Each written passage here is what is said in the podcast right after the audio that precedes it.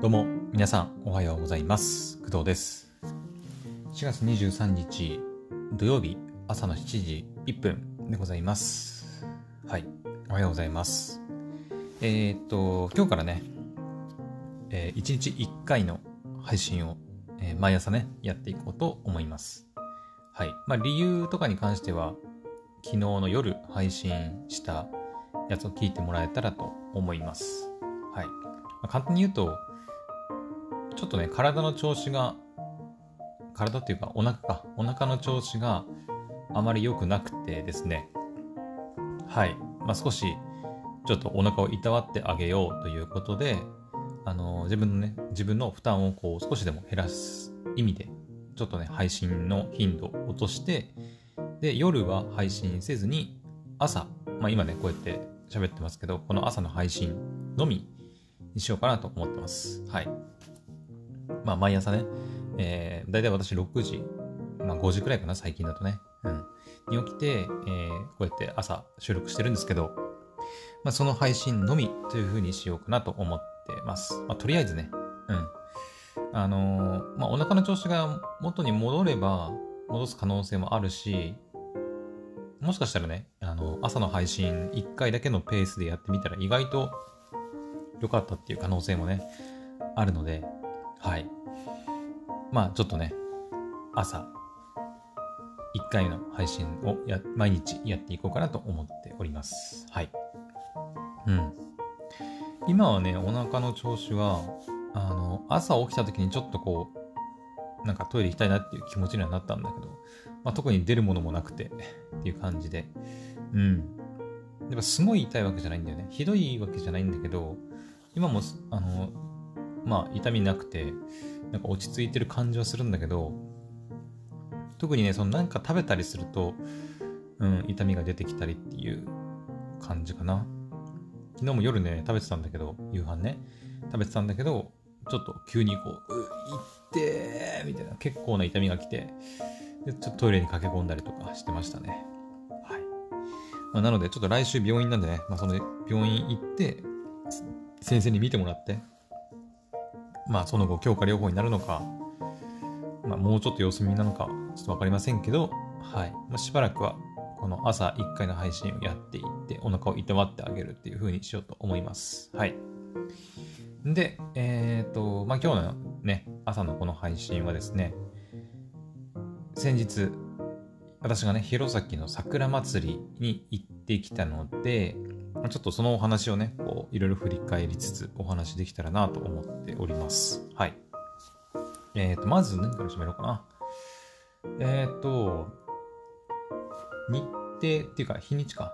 日にちはですね、まあ、私が、えー昨日の夜の前の配信で喋った日なんですけど、今週の水曜日ですね。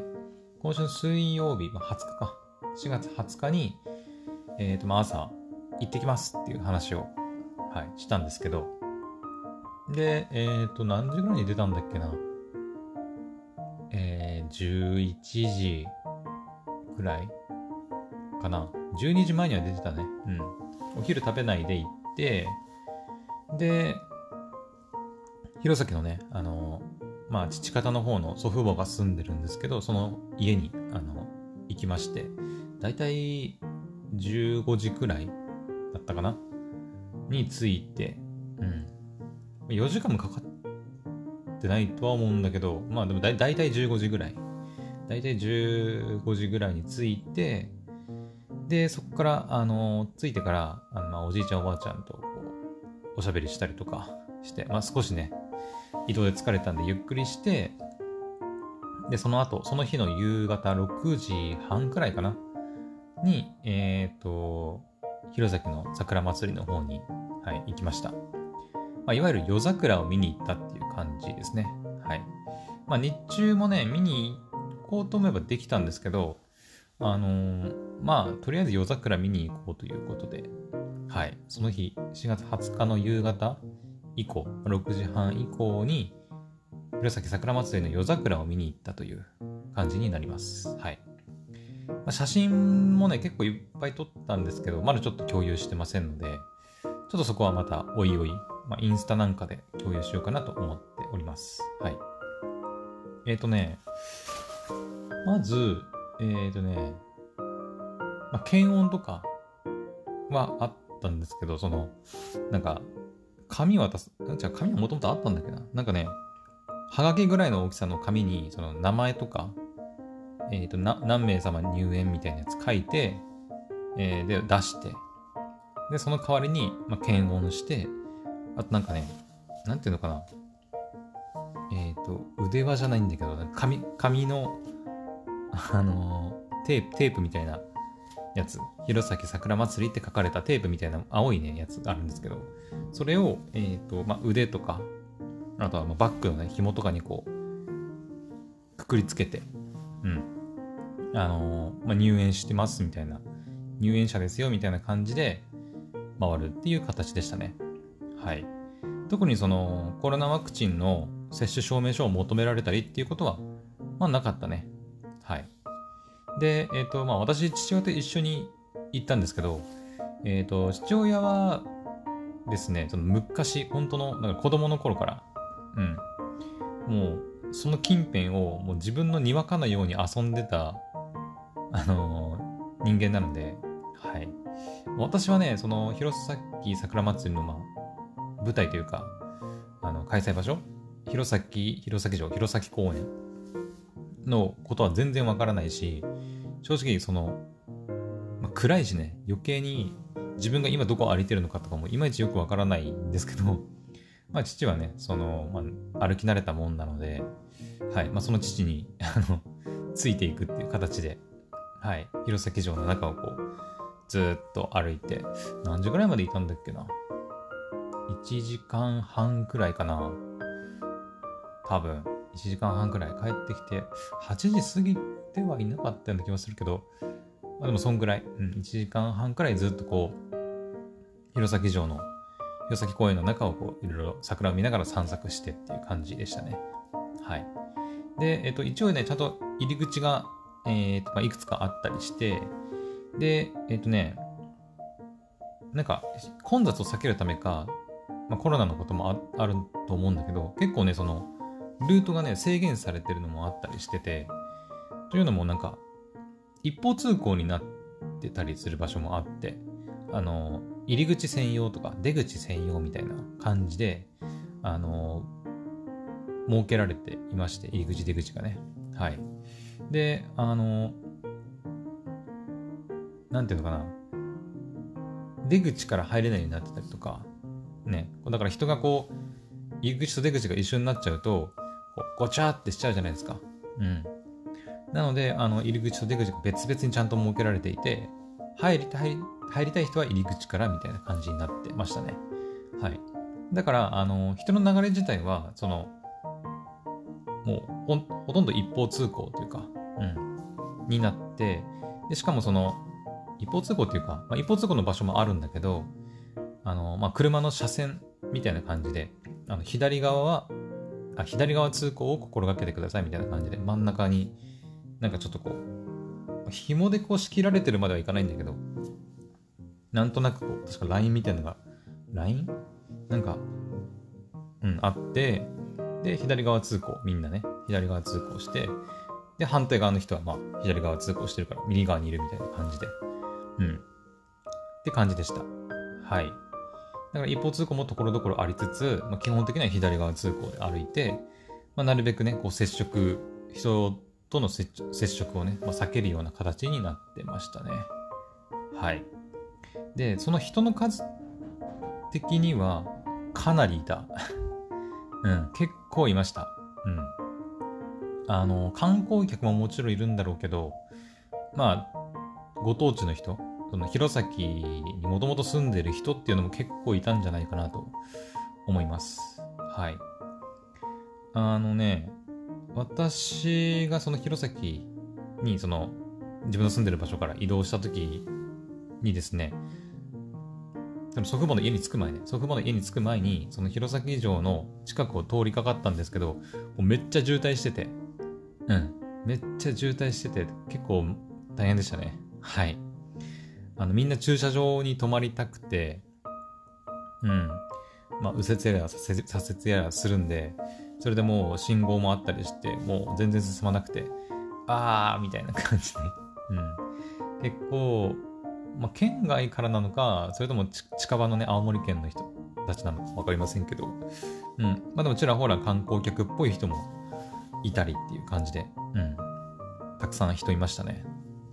一応開催期間的には、えー、っと、もう今はね、もう今日4月23日なんで、弘前桜祭り、まあ本開催というか、もうすでに本格開催始まってるんですけど、私が行った時、えー、20日の日はですね、まだ準祭り体制期間という風に呼ばれるもので、そのまあ本開催期間、期間ではないので、その、なんだ、まあ、うーん、本開催されたからといって何かあるわけでもないと思うんだけど、一応準祭り体制期間っていう感じ形になってて、今年は早咲きらしいので、うん。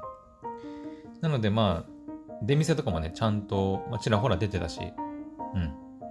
ライトアップもちゃんとされてたので、あの、まあ普通に楽しめましたね。はい。うん。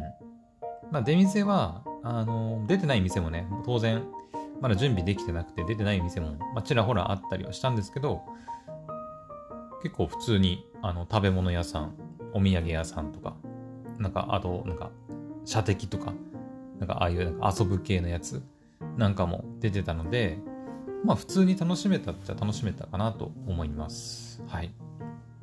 うん。学生とかも結構いたね。はい。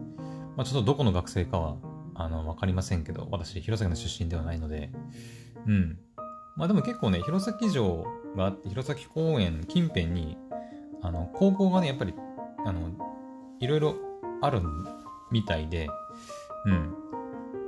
私が入り入り口として入ったところのすぐ近くにね、弘前の、えー、工業高校だったかな？があったとか、うん。まあ、他にもなんかいろんな弘前のね、高校があったりするらしくて、まあ中学もあんのかなうん。結構制服着て、まあデートしてる。制服で、制服桜、あ、じゃあ、制服花見デートかなしてるカップルなんかもいたし、まあ、あの男の子同士でこうワイワイしてる子もいたし、まあ女子同士でね、キャーキャー言ってる、あの、グループもいたりして、いいなーってちょっと羨ましかったね。うん。私、学生の頃、制服着て桜、花見を見に行くなんてことしたことなかったし、まあ、近くにそんなね、その、ね、そんなすごい花見のができる場所なんてもなかったしね。うん。まあ、ちらほら桜が植えてあるっていうのはあるけど、花見するほどのね、ものじゃなかったし、だから弘前に住んでる学生たちはいいなと思って。うん。だって、ね、学校帰りとかにさ、それこそ夜桜見ながら帰れるんだよ。この期間。めちゃくちゃね、羨ましいよね。うん。それこそ、カップルなんかで言ったら、すごい楽しいんじゃないかなと、まあ、思いますけどね。うん。私はちょっと相手がいないので分かりませんけど、うん。まあ、学生時代にまあそういう風な相手がいて、で、学校帰りとかに、そういう夜桜見ながら、一緒に、まあ、デートというか、花見をしながらね、こう、ただ、弘前公園の中を練り歩くだけでも、非常にこう、楽しいんじゃないかなと。ロマンチックだし、うん。夜桜めちゃくちゃ綺麗だったよ。うん。なので、まあ、カップルとかには非常におすすめなんじゃないかなと思います。夜桜ね。うん。まあ、昼のね、あの花見ももちろんいいとは思うんだけど、やっぱ夜桜は夜桜で、なんだろうね。やっぱ夜ならではのなんかこう、うん、なんかおしおしゃれというか、いい雰囲気にやっぱなるかなと思います。はい。まあ私は今回、あの、父親とね、男二人で、まあ行ったんですけど、うん。やっぱあれは、そうだね。カップルで行くとやっぱ違うのかなとは思いました。はい。ぜひ、あの、そういう相手がいる方は、まあ、今年はま、そうかな、まだね、うん、ゴールデンウィークも入ってないし、まだまだ全然間に合うと思うので、もし、その、青森の弘前の桜祭り、行きたいなと思ってる人は、多分ね、今ぐらいがちょうどいい時期かもしれない。うん。はい。ぜひカップルとか、まあ、家族とか、うん。まあ、友達とかでもいいですけど、まあ、一人でもね、もちろん全然問題ないと思いますけど、はい。ぜひ行ってみてほしいなと思います。はい。で、あの、ま、今、ちらっと言いましたけど、時期、いつ頃行った方がいいのかなっていう話だったんですけど、あの、今回ね、私行ったんですけど、20日ね。20日行って、まあ、準祭り体制期間で行って、で、もちろん、ライトアップもちゃんとされてるし、綺麗だったし、えー、出店もね、ちらほら出てて、まあ、それなりには楽しめるとは思うんですけど、そうだね、やっぱりちょっと早かったなっていう印象はあります。はい。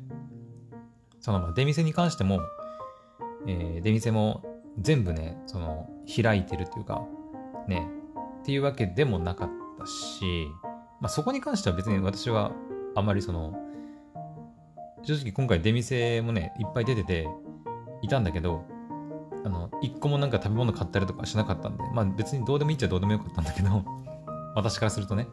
うん。でもそういう出店を楽しみたいっていう人からすると、あの、準祭り体制期間の時は、まあ、半分以上は多分出てると思うんだけど、でもやっぱり、まだその、開店すらしてないお店も、まあまああるので、うん。まあ、出店を楽しみにしてる人は、もうちょっと、あと、まあ、それこそ今ね、開催されてるんで、今ぐらいの時期に行くのがいいのかなとは思いますね。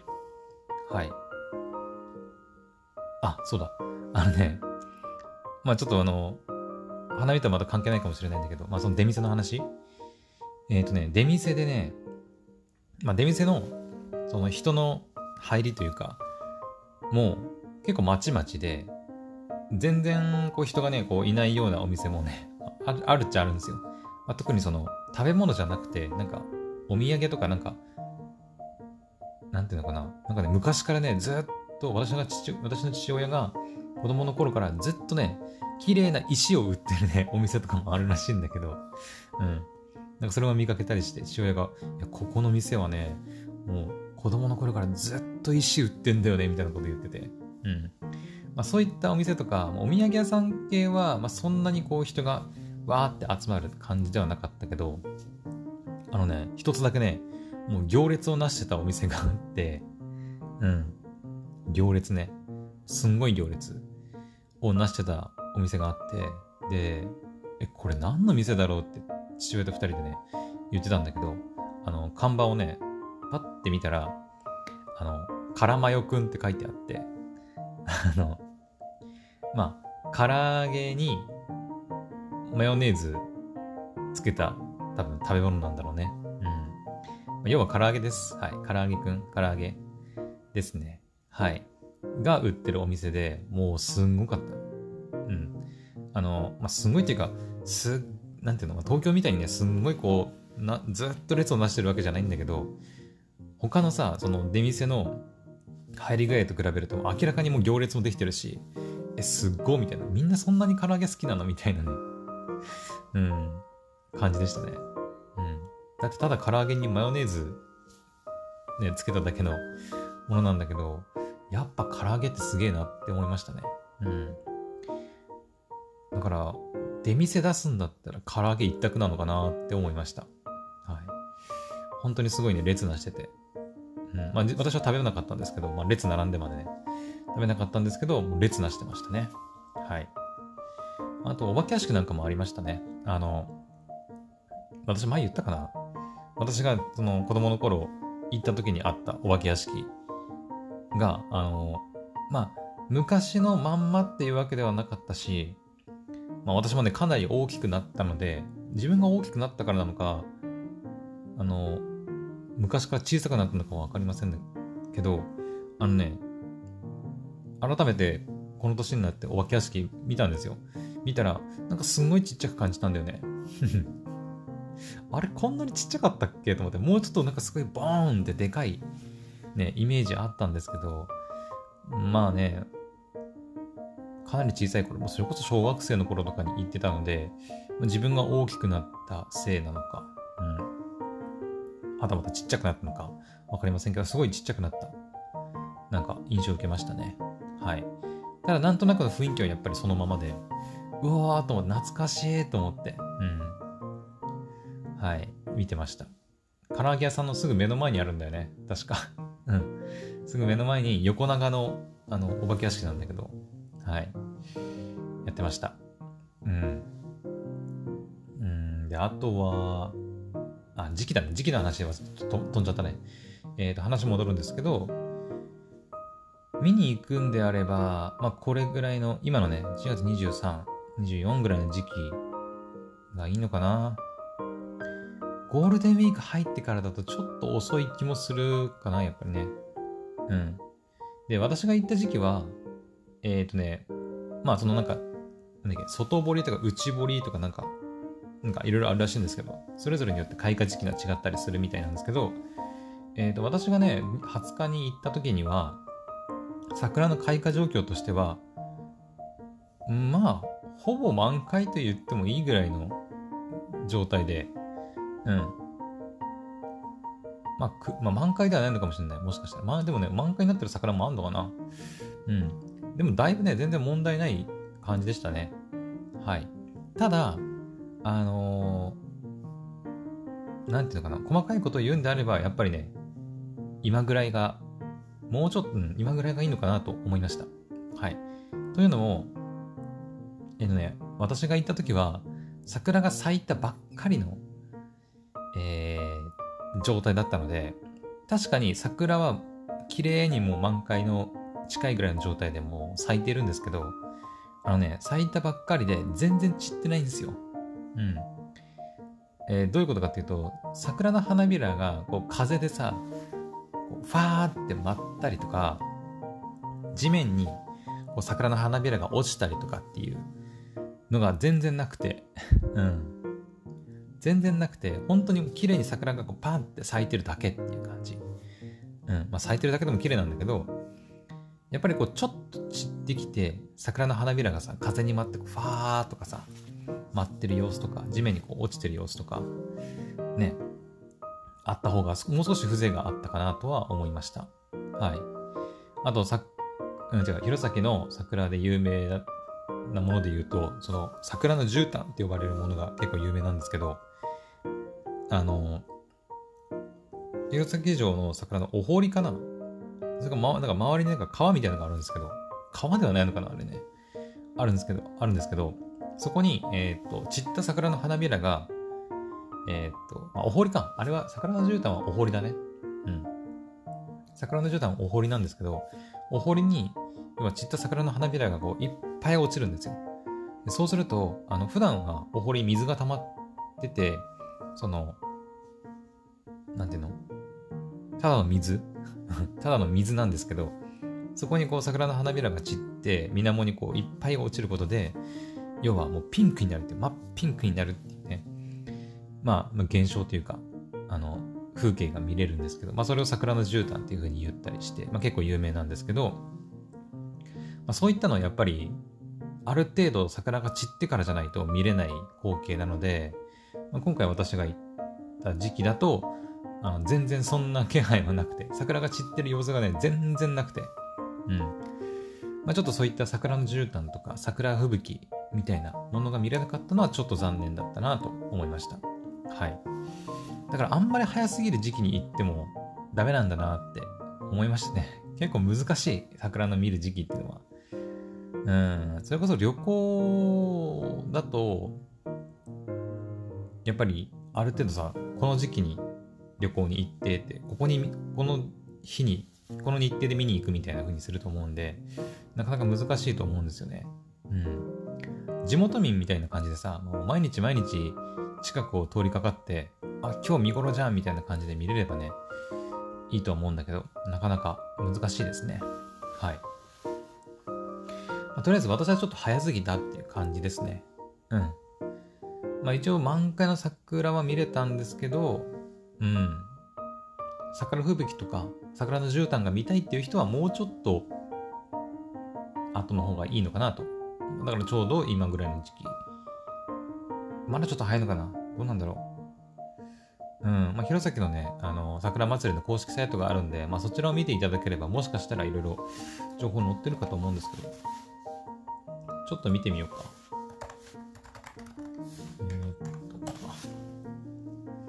開花状況なんかもね、書いてますので、4月22日、昨日だね。ライトアップの時間が21時まで延長して開催しているらしいですね。うん。桜のトンネル。これなんて読むんだ？こうね、花びらが浮かぶ花？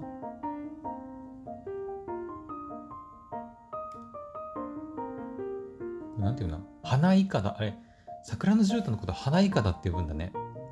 全然知らなかった。うん。花いかだっていうらしい。これでいかだって読むんだ。うんうん。まあだからその桜の花いかだ。その、郷に、お堀か？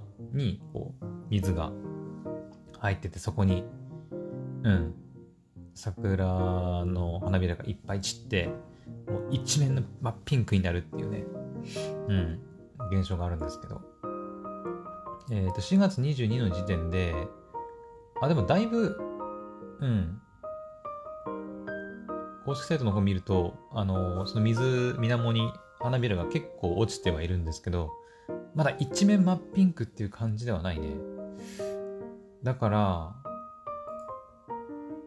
明日、やっぱ今日明日がベストなのかな今年はね。うん。ゴールデンウィーク入ってからだと絶対ね、もう、もう遅いと思う、多分。うん、これは確実じゃないかな。うん。さすがにもう散ってしまって、花びらが全部落ちきったらもう意味ないんで、あれですけど、今ちょうど咲いてきた桜のが一部その散って、大堀のこう水水面にこうバーって浮いて真っピンクになるのを見れるのは、まあ、ちょうど今ぐらいの時期かな。今日、明日、あ、明後日、うん、くらいまでかな。まあ、それ以降になると、まあ、花びらがお堀の水面に浮かぶ様子は見れたりとか、散る様子は見れるけど、桜の木自体に花びらがあんまり残ってないみたいな状況になりかねないので、うん。はい。まあちょっとそこは気をつけた方がいいのかなと思います。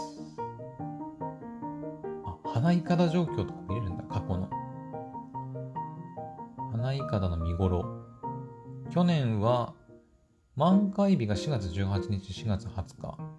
で、花いかだの見頃は4月21から4月25日が花いかだの見頃だったらしい。去年ね。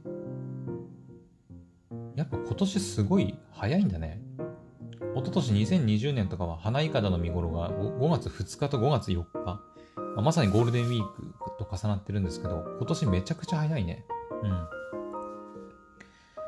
あ、開花がめちゃくちゃ早いから、まあそれに伴って花いかだの見頃もね、去年は早かったらしいね。で、今年はさらに早い。あ、去年が早すぎたのかな ?4 月18から4月20日？でも同じぐらいって考えるとやっぱり、うん、25日くらいまでじゃないかな。花いかだ見頃。今日、明日、明後日が弘前桜祭りの花いかだ、えー、お堀の水の水面に桜の花びらが、えー、散って真っピンクになるっていうやつが見れるのは4月25くらいまでかなと。まあ去年のデータを見るとね。と思います。はい。まあ、ぜひ、あの、それが見たい方はね、まあ、日程組んで来てみてください。まあ、ただゴールデンウィーク前だからね、完全に。うん。まあ、厳しいかなとは思いますけど、うん。はい。っていうような感じですかね。あとなんか喋ってないことあったかな。ま、夜桜の写真はまあ後で共有するって言ったし、うん、うん。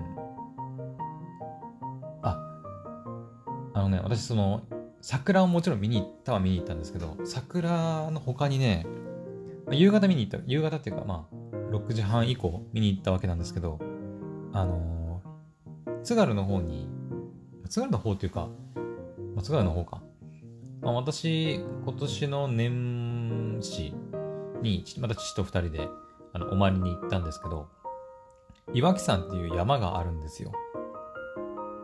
岩木、岩木山？岩木山？岩木山って山があって、あるんですけど、まあ、津軽地方の、まあ、津軽富士なんていう風にも呼ばれる綺麗な山があって、うん。あの、一峰の山。あの、連峰じゃない。あの、ボコボコしてるような山じゃなくて、本当にあの富士山みたいに、こう、とんがりが一つ、本当に山っていう感じみたいな感じで、シュッ、なんていうの、とんがりが一個のあの山があるんですけど、岩木山っていうね、山があって、津軽富士って呼ばれてるんですけど、それがね、めちゃくちゃ綺麗だったね。うん。ちょうど夕方ぐらいで、その夕日、夕日が沈んでいく状態ぐらいの時に見れて、ちょっと青いんだけど、こう、山の縁はちょっと赤みがかってるみたいな感じですんげえ綺麗だった。うん。桜もすごい綺麗だったんだけど、そっちの方が個人的にはなんか、うわーっていう感じだったね。すげえ、一応写真も撮ったんで、まあ共有できれば共有しますけど、めちゃくちゃ綺麗だったね。はい。あ、よかったね。うん。だからまあ、夜桜、まあそこ天気も良かったっていうのもあるかもね。うん。まあ今日とか明日とかはちょっと天気どうなるかわかりませんけど、うん、私が見に行った日は天気自体がすごく良かったんで、あの、散ってる様子とかは見れませんでしたけど、残念ながらね、見れませんでしたけど、その代わりにやっぱり天気がすごい良かったから、空と、ちょっとこう、真っ暗じゃないかの、薄暗がりぐらいの時間帯の桜がライトアップされてるのが、まあ、すごい綺麗だったし、まあ、岩木さんもすごいはっきりくっきり見えたんで、まあ、総合的に見たら良かったのかなと思いますけどね。うん。やっぱり何が見たいかによって、やっぱ、ね、日程とかちゃんと組んだ方がいいのかなと思いますね。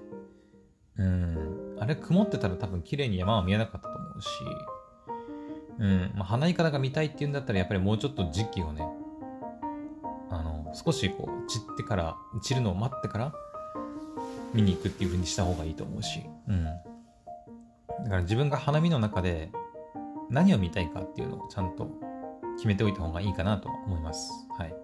花いかだが見たいんだったら、花いかだ用にこう日程を組んだり、まあ、天気が良くて、綺麗なその空とのこう、なんていうの、なんか、なんていうの、比較じゃないけどさ、空が曇ってるとね、やっぱちょっとこう、ね、ちょっとうーんって感じかもしれないけど、やっぱよあの夜空もそうだし、青空が広がってると、桜も映えるんじゃないかなと、うん、思いますので、まあ、その辺はちょっとね、天気予報と、まあ、にらめっこして行ってみた方がいいんじゃないかなと思います。